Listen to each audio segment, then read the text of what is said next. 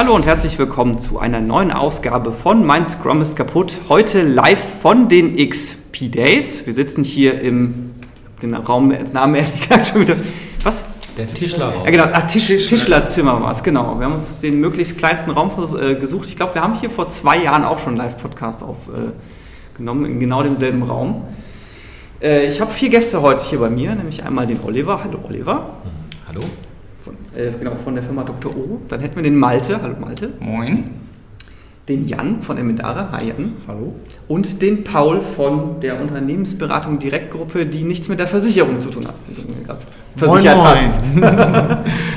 ja, ähm, wir wollen heute über den Punkt reden, ähm, Return on Invest eines Scrum Masters. Gibt es sowas überhaupt? Wie ermittelt man sowas? Will man das ermitteln? Wie ermittelt man das? Was uns zu dem Thema halt einfällt. Deswegen mal als Einstiegsfrage, ihr habt euch jetzt hier bei diesem Thema hingesetzt, das heißt, ihr habt offenbar irgendwas so im Kopf drin. Fangen wir mal an mit der Frage, haltet ihr das überhaupt für sinnvoll? hängt, glaube ich, immer davon ab, wie man das anwendet. Also für mich, als äh, wenn ich unterwegs bin beim Kunden, ich stelle mir selber natürlich auch die Frage, liefere ich hier noch einen Mehrwert? Also sollte ich hier noch jeden Morgen hinkommen? Ähm, unabhängig davon, ob sich jetzt der Kunde natürlich äh, das Gleiche fragt und sagt, hier weiß mir mal nach, dass du Mehrwert bringst. Also ich finde, das ist eine Frage, die, die jeden Scrum Master selbst auch ein Stück weit beschäftigen sollte. Äh, einfach zu reflektieren, macht es noch Sinn, was ich hier gerade treibe oder geht das in die falsche Richtung? Also aus dem Ansatz fand ich das eine sehr, sehr interessante Diskussion, die du hier anstoßen wolltest. Ja, finde ich interessant auch diesen Gedanken. Als ich ähm, Anfang des Jahres meine erste Scrum Master Tätigkeit angetreten bin, da hatte ich im Hinterkopf so, ich arbeite hier, um mich eigentlich selbst wegzurationalisieren. Ne? Also wenn ich meine Arbeit gut mache, dann braucht das Team eigentlich keinen Scrum Master mehr. Und ähm, da bin ich mittlerweile schon wieder so ein bisschen weg, weil es ist immer irgendwas zu tun für einen Scrum Master. Paul, ich möchte gerne darauf eingehen. Ich glaube, ähm, als Scrum Master kann ich mich nie ganz wegrationalisieren. Ich glaube, wenn ich mir Teams angucke und wenn ich von Mehrwert spreche, dann ist doch die Frage, was braucht das Team gerade und was ist wertvoll für das Team.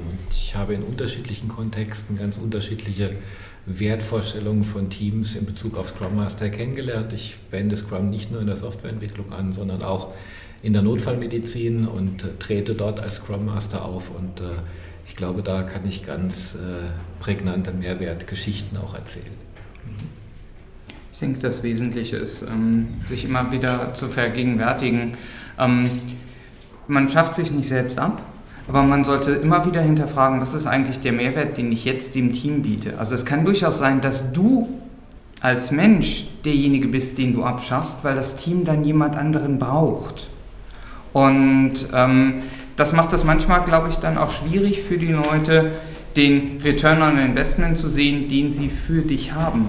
Es kann auch durchaus sein, dass sie sagen, okay, wir gehen jetzt in den Return on Investment und schauen uns an, dass wir einen unserer Entwickler äh, zu einem Scrum Master weiterbilden, weil wir bewusst das Risiko eingehen wollen, eine Reduktion der Entwicklungsfähigkeit des Mensch, also nicht Fähigkeit, sondern der Entwicklungsgeschwindigkeit des Teams gehen wir bewusst ähm, ein, in Kauf, weil wir sagen, das ist das, was dem Team jetzt besser hilft, jemand aus der eigenen Reihe zu haben.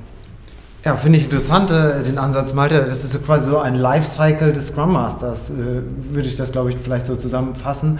Weil in gewissen Phasen braucht das Team dann vielleicht eine gewisse Art von Scrum Master vielleicht. Und dann brauchen wir vielleicht einen anderen Scrum Master, der anders auf oder die anders aufgestellt ist. Äh, Malte, du hast ja gerade schon das, das, schöne Wort Mehrwert gesagt. Ich glaube, also bei Return on Invest geht es ja auch so ein bisschen darum, welchen Mehrwert schaffe ich fürs Unternehmen. Das heißt, ich will ja irgendwie herausfinden, die Person, die ich da angestellt habe, bringt die meiner Firma was, bringt die meinem Team was? Ist es sinnvoll, dass ich die weiter beschäftige? Stellt sich mir jetzt natürlich die Frage, wie ermittle ich, also wie ermittle ich denn den Wert, Mehrwert eines Scrum Masters? Oder wie, wie würdet ihr denn da rangehen? Also was wäre denn jetzt irgendwie so, unternehmenstechnisch gesehen, es gibt ja manche Manager, die sind ja sehr, ähm, sehr darauf bedacht, irgendwelche KPIs zu erfassen oder was auch immer man da verwenden kann. Was kann ich denn da als KPI nehmen? Habt ihr da irgendeine so Idee? Oder wie würdet ihr da ansetzen? Geht jetzt ganz in die andere Richtung als das, was, was ich eben gesagt habe. Ich glaube, wenn, wenn ich jetzt in der Situation wäre, Manager, und ich müsste das äh, hinterfragen, ich würde versuchen, mit dem Team zu sprechen und vielleicht ist Mitarbeiterzufriedenheit so eine Metrik, die man da abfragen kann. Äh, ich habe es schon oft erlebt, dass, äh, dass Teams sehr unzufrieden waren und äh, durch Agile Coaches, jetzt nicht nur von mir selbst, auch anderen, äh, Impulse gekriegt haben, halt Dinge anders zu tun, äh, die ihr Leben auch besser gemacht haben und wo sie dann deutlich zufriedener waren hinterher. Ne? Habe auch Gespräche schon mitbekommen von Leuten, äh, die schon relativ offen überlegt haben, ich, ich wechsle vielleicht mal, ich bin hier nicht ganz happy, wie das läuft, äh, mir wird hier zu viel aufgedrückt gegen meinen Willen. Ähm, und ich glaube, das ist was, was man als Agile Coach oder als, als Scrum Master ganz gut beeinflussen kann. Ähm, wie, wie fühlt sich gerade mein Team oder wo ich versuche immer anzusetzen. Wir führen auch gerne Gespräche mit denen, um rauszukriegen, wo, wo drückt bei euch gerade der Schuh was, was ist, was ein Manager auch abholen kann, wenn er Gespräche mit seinen Mitarbeitern führt, wenn er das möchte. Würde ich jetzt äh, direkt gegen theorisieren wollen, weil ähm, wäre es nicht die Aufgabe eines Scrum Masters, äh, gerade unbequem zu sein und im Zweifelsfall auch Unzufriedenheit zu forcieren? Ich würde sagen, Unzufriedenheit zu forcieren ist ein bisschen hart ausgedrückt ja, an der okay, Stelle. Ja, ja. Ähm, unbequem sein, ja. Aber wenn man über das Unbequemsein dafür sorgt, dass die Mitarbeiter, also gerade sowas äh, wo du mit Mitarbeitern dann ja auch ins Einzelgespräch gehst, teilweise als Scrum Master, um rauszufinden, wo stehen die eigentlich. Und wenn du als Scrum Master zum Beispiel anfängst in einem eher kaputten Team, dass du dort den Mitarbeitern auch das Gefühl gibst, es ändert sich was. Es ist zwar unbequem, aber es ändert sich was und ich glaube, ich kann mich wieder wohlfühlen. Wenn das passiert, ähm, ist die Wahrscheinlichkeit, dass der Scrum Master seinen Gehalt einspielt, relativ hoch. Ähm, allein durch solche Tätigkeiten. Ich finde ich find den Standpunkt, Malte, du sagst, wo, wo steht das Team gerade? Und ich glaube, das ist ein Punkt, an dem wir vielleicht keine KPI festmachen können, aber wir können einen Blick auf eine Bedürfnispyramide des Teams legen, um zu erfassen, ähm, was sind die, die aktuellen Bedürfnisse des Teams und verändern die sich über die Zeit hinweg. Also um meine Arbeit zu betrachten, verändert sich hier was im Team über die Zeit hinweg. Und ähm, das kann man schon deutlich wahrnehmen, wenn man in sehr kurzen Iterationen, sehr kurzen Zyklen, ich bin großer Fan von, ähm, von Retrospektiven in allen möglichen äh, Umfeldern und ähm, ich hatte es vorhin schon anklingen lassen, ähm, wenn ich mit meinen notfallmedizinischen Teams nach einem Einsatz am Rettungswagen eine Retrospektive klassisch, was war gut, was verbessern wir konkret das nächste Mal und welche externen Einflussfaktoren gab es, durchführe. Und wir machen das mehrmals hintereinander, in der Regel sieben, siebenmal hintereinander über einen Dienst. Dann kann man schon sehr deutlich sehen, wie sich das Team auch verändert in den Bedürfnissen. Sind es an, anfangs noch eher grobe Dinge, die geändert werden sollten, hat man dann nach dem siebten Mal wirklich nur noch Nuancen, an denen gearbeitet wird, die dann aber auch eine Rolle spielen und die großen Dinge treten dann eher in den Hintergrund, weil man sie schon gelöst hat. Ich finde es schön, dass Jan direkt mit diesen, ich sage jetzt mal, mit der Bright Side gestartet ist, mit den weichen Faktoren, wie fühlt sich das Team und dass wir nicht in der Diskussion gekommen sind, äh, wie können wir KPIs vielleicht in Zahlen gießen, weil ich das da sehr schwierig finde. Wir hatten gerade in einem Vortrag hier vor Ort äh, Benjamin Inger von IT Agile, der einen sehr schönen Vortrag, The Dark Side of Agile Coaching, das sehr äh, humoristisch äh, dargelegt hat, wo man sich aber auch gefragt hat, meint er das jetzt ernst oder nicht? Und da ging es dann halt so, ja, Team Velocity, ne? Ähm, und wenn man das wirklich als äh, KPI nimmt, was für einen Impact hat der Scrum Master, ja, dann verliert man die menschliche Komponente und das ist die Arbeit, die wir als Scrum Master machen müssen.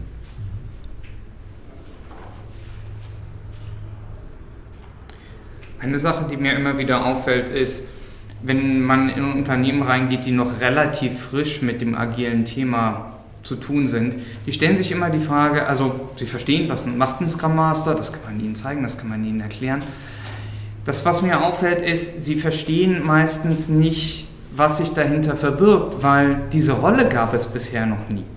Das hat noch nie jemand explizit gemacht, was ein Scrum Master macht. Und teilweise hat es noch nie, nie jemand implizit gemacht. Man könnte jetzt sagen, das sind teilweise Führungsaufgaben, andere Themen. Wenn das allerdings noch nie gemacht worden ist, fällt es den Leuten äußerst schwer zu bewerten, ist das hilfreich oder nicht. Das heißt, um auf deinen Punkt zu kommen mit den weichen Faktoren. Die Schwierigkeit, glaube ich, ein Return on Investment von einem Scrum Master rauszufinden an der Person des Scrum Masters ist, wenn du nicht weißt, was er sonst so tut oder was er typischerweise gemacht hat, dann kannst du es relativ schwer für dich einschätzen, ob das, was er tut, gut ist. Das heißt, du kannst es, wenn überhaupt, nur indirekt rausfinden. Ich glaube, das ist auch so was, das muss man abklären am Anfang. Also mit welcher Erwartungshaltung werde ich jetzt als Scrum Master einem Team zugeteilt oder warum soll ich mit denen arbeiten? Was, was erhofft man sich davon? Äh, ich habe das auch schon erlebt, dass ein Product Owner zu mir kam und gesagt hat, ja, wann kriege ich denn jetzt diese Hyper-Performance und gehen die, die Story Points hier jeden Sprint hoch? Wir haben es eben in dem Vortrag schön gehört, wir können ja immer schön 10% draufhauen und äh, das faken. Das passiert dann auch wahrscheinlich irgendwann, damit nicht alle äh, total frustriert gefeuert werden. VW. Äh, ja. ähm, und ich glaube, es ist sehr, sehr wichtig, da mit dem, wenn man in einer Dienstleister äh, oder einem Dienstleisterverhältnis ist oder auch festangestellt als Scrum Master seine Vorgesetzten zu fragen, was ist deine, deine Erwartungshaltung, wie, woran wirst du mich messen? Und ich glaube, da sollte man da vielleicht dann noch unbequem sein, wenn einem das nicht passt, was einem da als Metrik mitgegeben wird. Also äh, ich, wie gesagt, ich mag das Weiche ganz gerne. Wenn ich das für mich analysiere, ist es wirklich immer mehr ein, wie, wie hat sich das Team verändert, wie interagieren die miteinander. Ähm, wie selbstorganisiert sind die jetzt? Also ich, ich habe schon mit einem Team gearbeitet, die waren komplett neu zusammengewürfelt. Wir haben ein Jahr zusammengearbeitet und danach ging es raus aus der Agilität rein in andere Projekte. Aber es war faszinierend zu sehen, wie man die trotzdem alleine auf Dinge loslassen konnte, äh, wo andere Teams wahrscheinlich mehr Unterstützung von einem klassischen Projektleiter gebraucht hätten, um sich zu organisieren. Also das, das war für mich dann äh, ein Punkt, wo ich gemerkt habe, hey cool, da konnte ich denen was mitgeben. Das habe ich dann auch wahrgenommen als das, das ist jetzt eine, eine Metrik ist es nicht, aber das war ein Faktor, wo, äh, wo ihnen jemand als Agile Coach oder Scrum Master geholfen hat. Ob das einem Manager jetzt reichen würde, weiß ich nicht. Mhm. Was sind denn eigentlich Metriken, die bei euch mal angefragt wurden? Also mir stellt sich gerade auch die Frage vor dem Hintergrund des Return on Investments und weil du das Thema mit den Metriken angesprochen hattest, in den Situationen, wo ich bisher gewesen bin, habe ich zwar immer eine Auftragsklärung gemacht, aber immer wenn es dann an das Thema ging, wie würdest du den Erfolg messen, blieb man an der Stelle eher schwammig und hat gesagt, arbeite erstmal eine Weile und dann reden wir mit dem Team oder dann schauen wir, wo das Team sich hin entwickelt hat. Und daher stellt sich mir so ein bisschen auch die Frage, ähm, woher kommt eigentlich bei manchen Unternehmen der Gedanke, man könnte einen ROI für einen Scrum Master ermitteln? Wenn es den meisten Auftraggebern oder Vorgesetzten schwerfällt, überhaupt zu sagen, wie sie jemanden bewerten würden, weil ohne Bewertung kriegst du auch keinen Return on Investment hin. Ja. Also, also ich habe gerade so den Gedanken im Kopf, also jetzt angenommen, ich bin Dienstleister und ich vermittle ein gesamtes Team inklusive Scrum Master und ich muss äh, ich muss jetzt vermitteln, warum sollst du diesen Scrum Master auch noch bezahlen? Dann müsste ich ja eigentlich als derjenige, der es verkauft, auch irgendwie das in Worte fassen können, was ich da verkaufe. Ähm, ich löse das bei den Agenturen, mit denen ich zu tun habe ähm, und denen so ein bisschen Händchen halte von wie komme ich zu Ressourcen, zu Teams, einfach darin gehend, dass sie einfach einen Tagessatz fürs Team haben. Da spielt das dann gar keine Rolle, wie viele Leute da drin sind. Da spielt es auch keine Rolle, ob ein Scrum Master dabei ist, sondern das Team arbeitet an deinem Produkt. Und du kannst das Team zu dem Tagessatz des Teams so lange beauftragen, wie du damit glücklich bist. Also das ist dann, dann würdest du die Messung an der Gesamtperformance des Teams machen, inklusive Scrum Master. Also Malte, du, ähm, das hört sich für mich an wie ein äh, Fußballteam-Ansatz. Also es geht nicht nur um die elf Personen auf dem Platz, sondern es geht auch, und wir haben das Wort ja schon gebraucht, es geht auch um den Coach den Betreuer, damit, den medizinischen Leiter, alle, die genau, für das damit, Team zuständig und, sind. Und damit drängt sich mir dann eine Metrik auf, nämlich am Ende ist die Metrik der 11 plus 1 oder der mhm. 6 plus minus 3 plus 1 oder wie man es dann auch sieht, ähm, die Anzahl der Tore, die geschossen werden. Also was habe ich dann sozusagen pro Spielzeit denn versenkt? Das heißt, was kommt für mich dabei raus auf der Tabelle. Ne? Wie viele Punkte habe ich gemacht? Wie viele Features sind rausgekommen? Da sehe ich aber halt, das wäre für mich jetzt, also da höre ich dann raus, äh, äh Velocity des Teams, also Sprint Velocity, äh, oder denkst du da an eine andere Metrik? Weil wenn es die ist, dann ist es halt auch immer wieder die Gefahr, dass dann ein Vergleich wie bei Fußballteams stattfindet zwischen dann den entsprechenden Arbeitsteams oder Scrum-Teams. Und das andere ja, Team hat aber eine bessere Velocity. Ja, genau. Und äh, dass man da ja. halt dann wieder ja. im Vorfeld, da greife ich auch nochmal Jans äh, Einwand auf von vorhin, ähm, das abklärt. Was, was bedeutet denn diese KPI jetzt wirklich? Und klar macht, das ist eine Team-KPI. Bei meinem ehemaligen Arbeitgeber hatten wir auch äh, die, die Sprint Velocity äh, auf einer Grafik aufgezeichnet, haben aber noch drunter geschrieben, weil wir mehrere Teams da reingezeichnet haben, dies dient nicht zur Vergleichung der Teams. Ne? Aber trotzdem, innerhalb bei den Teams kam das dann so an, also ja, wir werden hier verglichen, aber die Zahlen sind eigentlich gar ja, nicht vergleichbar. Also da würde ich jetzt behaupten, äh, gleich, da liegt es aber an der Visualisierung. Also in dem Moment, wo ich quasi einfach rein schon visuell diesen Vergleich herstelle, mhm. kann ich das noch so viel in die Legende reinschreiben. Mhm. Paul, ich glaube, die Velocity greift zu kurz. Ich glaube, es mhm. müssen wirklich, es muss, äh, es muss eine größere Zahl sein. Also ich glaube, OKRs ist ein guter Weg in die Richtung. Ich glaube, es müssen, es müssen Zahlen sein wie, ähm, wie ist der Userzuwachs auf unserer Plattform durch zum Beispiel neue, durch das Team gut entwickelte Funktionalität, weil der Scrum Master auf einmal äh, wirklich die Möglichkeit hatte, dann direkt den Kunden mit reinzunehmen oder beim Kunden zu entwickeln, Kommunikation zu ermöglichen, ähm, Friktionen zu lösen, Fehlstellungen wieder gerade zu ziehen. Das heißt eher wirklich ein, ein Business Value. Die meisten Teams, die ich kenne, bei denen ist Velocity mit ihren Story Points verhaftet und nicht mit dem Business Value oder Business Value Points oder was auch immer, also Metriken, die einen, einen Geschäftsmehrwert generieren. Ich glaube, das ist eher eine Metrik, die ich ansetzen würde, um zu sagen, ja, dieses Team generiert Punkte und damit eben Gewinne auf der Tabelle gegen die Konkurrenz. Die Herausforderung ist nur an der Stelle in dem Augenblick, wo du sagst, du würdest das Team basierend auf dem Businesswert messen. Es ist nicht das Team, was also bei den meisten Teams die Kontrolle darüber hat, welcher Businesswert priorisiert wird und damit auch wie viel Wert geschaffen werden kann. Also es gibt Teams, die haben auch die betriebswirtschaftliche Verantwortung für das, was sie tun. Ähm, da würdest du dann den Product Owner theoretisch damit reinnehmen. Aber die Ausgangsfrage war ja jetzt, du hast, eine, äh, hast ein Team und äh, das Team wird mit etwas beauftragt, eventuell sogar von außen wird es beauftragt. Und da sollte der Scrum Master mit dazu bezahlt werden. Und in so einer Situation hast du in der Regel nicht die Kontrolle über die wertschaffende Priorisierung, also die Priorisierung des Wertes, denn die Priorisierung des Wertes wird von deinem Auftraggeber vorgenommen.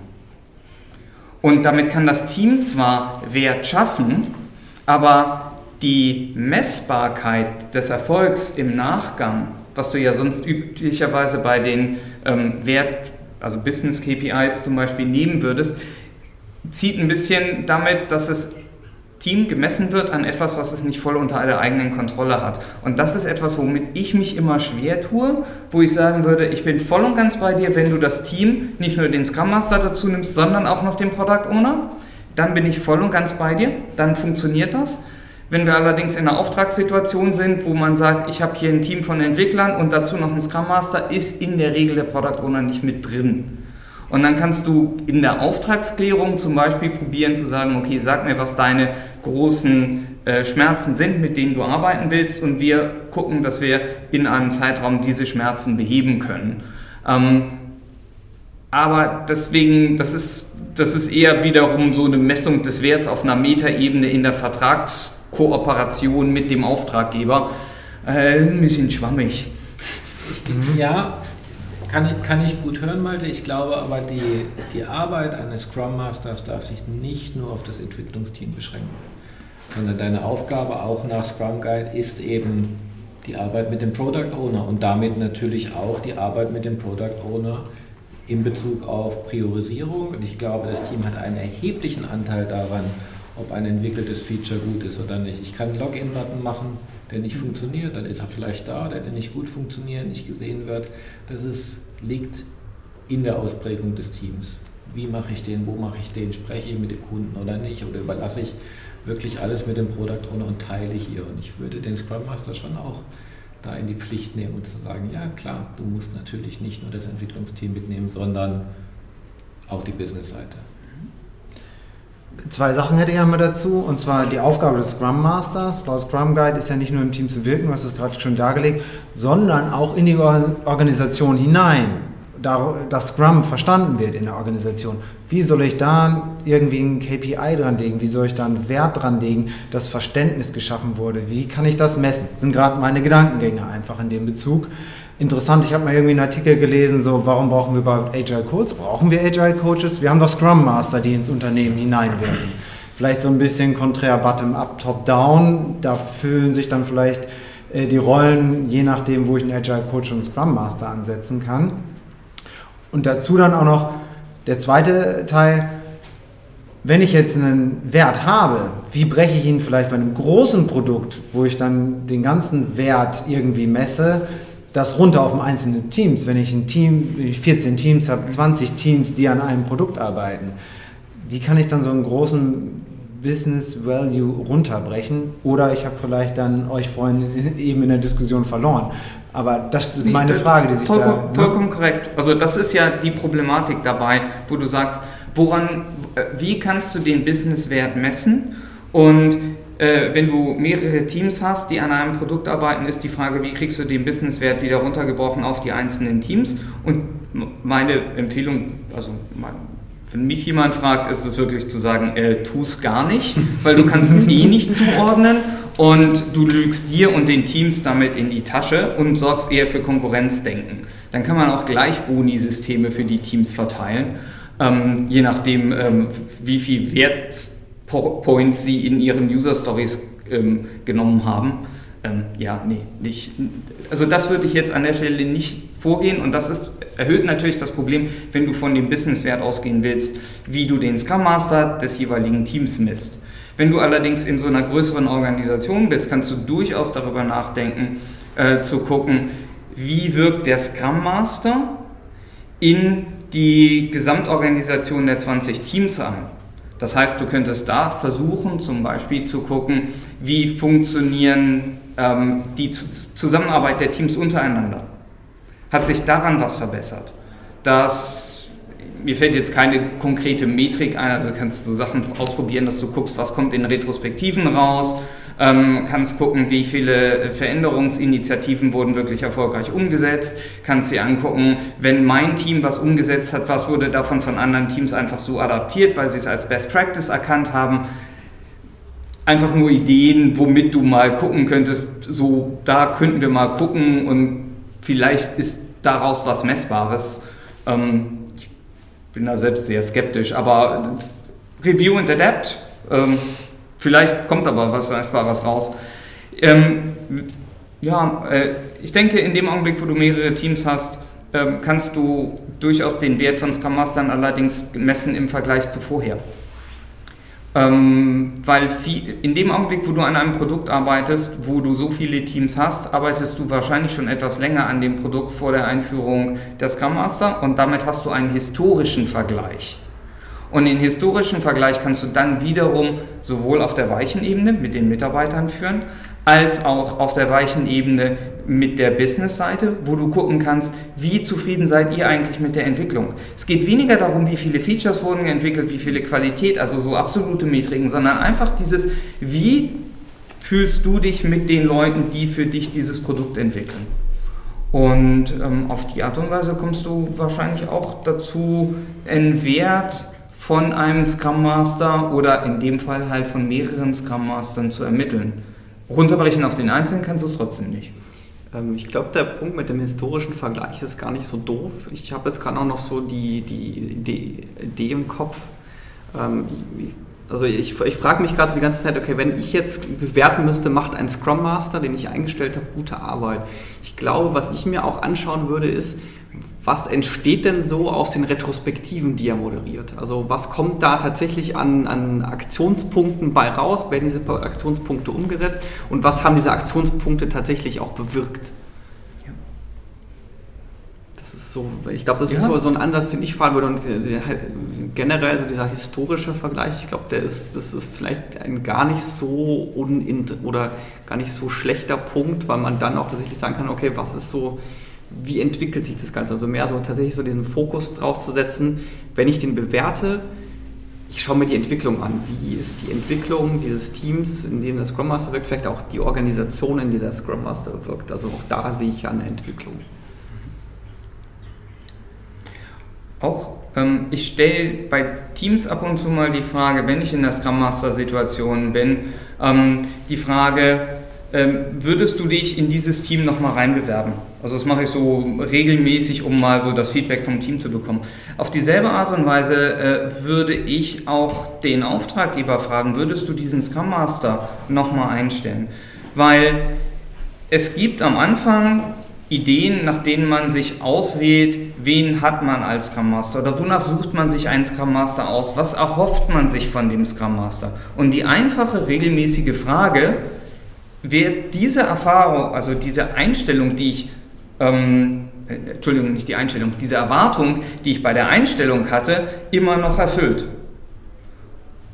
Und wenn die Aussage ist nein, dann stellt sich die Frage, hat sich meine Erwartung geändert oder wurde sie einfach nur nicht erfüllt? Finde ich ganz wichtig. Äh, Jan hatte das ja auch eben mit den Erwartungen erzählt, dass man äh, am Anfang wirklich gucken sollte, was ist die Erwartung, wenn Scrum Master äh, mit einem Team anfängt zu arbeiten und kann da aus meiner eigenen Erfahrung auch einfach berichten und sagen, ich habe das nicht gemacht damals. Das war meine erste Scrum Master Anstellung, das musste ich jetzt noch lernen. Und auch wirklich diese Erwartungen dann abzuholen, aufzunehmen und zu gucken, kann man das überhaupt erfüllen oder sind die Erwartungen vielleicht viel zu hoch? Und ähm, damit man dann nicht vielleicht in eine Situation läuft, wo man sagt, ja, ich stelle die Frage, würdest du ihn nochmal einstellen? Nee, ich habe ihn gerade gefeuert. Ne? Ja. Ja. Vielleicht würde ich ihn aber trotzdem nochmal einstellen. Also, ich, also, jemanden feuern heißt für mich nicht zwangsweise, dass ich die Person nicht nochmal einstellen würde. Weil, also, weil jetzt rein die Kündigung an sich sagt ja noch nichts darüber aus, also warum, warum die Person gefeuert wurde. Ich meine, es kann ja betriebliche Gründe haben. Äh, und ich würde, kann sie ja trotzdem nochmal einstellen wollen. Deswegen. Aber prinzipiell ja. Ich weiß schon, ich weiß schon was du raus willst. Aber was Malte, was Malte gesagt hat, ist ja eine klassische Auftragsklärung und Überprüfung in regelmäßigen Abständen. Also eigentlich ein Grundwerkzeug des Inspect and Adapt. Nämlich das, was wir mit den Teams machen, zu sagen, wir machen eine Retrospektive und gucken drauf, wie läuft es denn gerade und wo wollen wir hin und was können wir sozusagen an unseren Prozessen verändern, um, um besser zu werden. Also auch das für den Scrum Master zu machen und für den Auftraggeber. Ähm, ich finde es immer sehr heilsam, das auch zu machen, regelmäßig und dann zu schauen, passt es denn noch auf beiden Seiten? Also gar nicht, ich würde gar nicht mal so hoch gehen und sagen, die Anforderungen sind zu hoch, sondern zu sagen, bin ich da noch der Richtige? Also will ich das wirklich auch tun, unter dem Hintergrund auch zu sagen, ja, wenn ich das tun will, dann bin ich da drin auch gut. Aber wenn der Auftraggeber etwas ganz anderes möchte, was vielleicht nicht überzogene Erwartungen sind, sondern was einfach Dinge sind, wo ich sage, ähm, das kann ich Ihnen nicht anbieten, weil es gegen meine Religion oder ich habe da eine Nahrungsmittelunverträglichkeit, also das kann ich nicht mitgehen da muss man einfach Nein sagen, ja. Was mir gerade noch einfiel, war, ähm, Scrum Master sind eigentlich ziemlich gut darin, auch sich selbst zu bewerten im Hinblick auf ihren Wert, den sie in der Organisation stiften. Nämlich in dem Augenblick, wo sie sagen, mir ist langweilig und das über einen längeren Zeitraum, ist die Wahrscheinlichkeit groß, dass der ROI, den sie liefern, relativ gering ist. Ähm, einfach das ist mir bei vielen Scrum Mastern, mit denen ich zu tun hatte und auch bei mir selbst immer wieder aufgefallen. In dem Augenblick, wo denen oder mir langweilig wurde, war uns klar, dass wir an der Situation, ähm, in der Situation relativ wenig Return on Investment liefern. Und das spricht man dann idealerweise direkt an und guckt, gibt es andere Bereiche, wo man reingehen kann? Können wir zum Beispiel an der Organisation arbeiten? Passt das in die Auftragsklärung? Oder fällt das in die Kategorie, wen findet ihr nach uns? Das ist das, was ich am Anfang meinte, wo du dann durch eine Evolution mit dem Team durchgehst, wo du dann einfach sagst, okay, mir ist langweilig, das Team braucht trotzdem jemanden, lass uns mal suchen, wen das Team eigentlich braucht. Spannender Punkt eigentlich. Ja.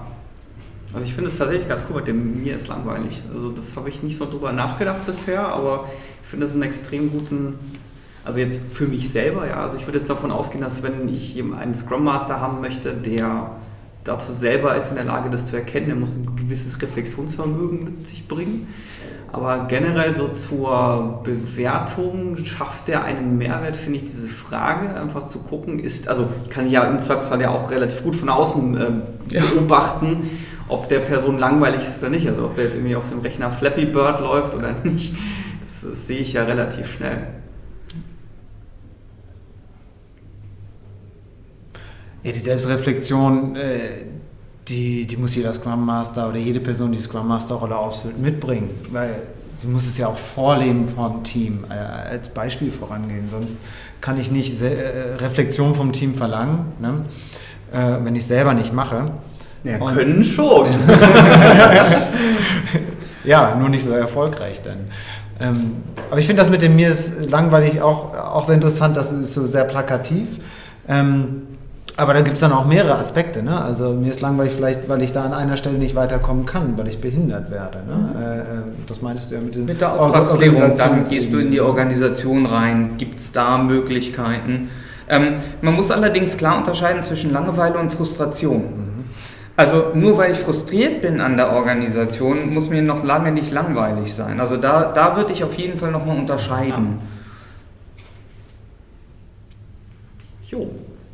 Würde sagen, also für mich war das Gespräch sehr wertvoll. Ich danke euch dafür. Also ich habe für mich ein klareres Verständnis davon, was, also wie würde ich vorgehen, wenn ich einen Scrum Master bewerten müsste. Ich hoffe, euch, für euch war es ähnlich erhellend. Deswegen vielen Dank für die Teilnahme. Äh, vielen Dank an die Leute im Raum fürs Zuhören. Das war's mit, äh, das war's mit dieser Folge, genau. Ähm, wir freuen uns, wenn ihr uns irgendwelche Wertungen hinterlasst bei iTunes, ich glaube, Spotify kann man gar nicht werten. Ähm, wenn ihr auch Anmerkungen dazu habt, gerne bei Facebook, bei Twitter oder in unserem Slack-Kanal. Den findet ihr bei meinscrollingskaputt.de slash Slack. Das war's für diesmal. Bis zum nächsten Mal. Ciao. Ciao. Dankeschön. Ciao. Ciao.